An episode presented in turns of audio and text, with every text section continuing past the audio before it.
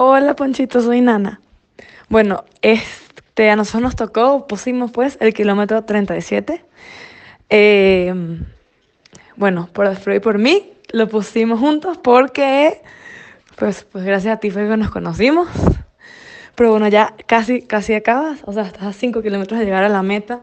Qué emoción, o sea, qué admiración que todo. No sabes cómo me encantaría estar ahí en la meta para recibirte. Pero bueno, ni modo, no se pudo. Pero bueno, primero, gracias por presentarme, Alfredito. Después, gracias. O sea, lo que siempre pienso mucho como que, porque mucha gente me ha preguntado como que, ¿cómo conociste a Alfredo? Y obviamente fue gracias a ti. Pero cada vez que pienso es como que fue una amistad demasiado, o sea, la nuestra, que salió demasiado de la nada. O sea, fue un momento súper pleno, súper puro, o sea, se construye que es todo como que real, felicidad. Y como que cuando menos lo esperamos, así llegaste tú y, y bueno, siempre vas a estar demasiado agradecida de tu amistad, aunque a veces no nos ve, o sea, aunque no nos vemos mucho, te desapareces tú, nos desaparecemos nosotras, lo que sea. Eh, vos siempre vas a estar muy feliz de haberte conocido y que, y bueno, que seas parte de mi vida. Eh, eres un crack, un chingón, como dicen acá.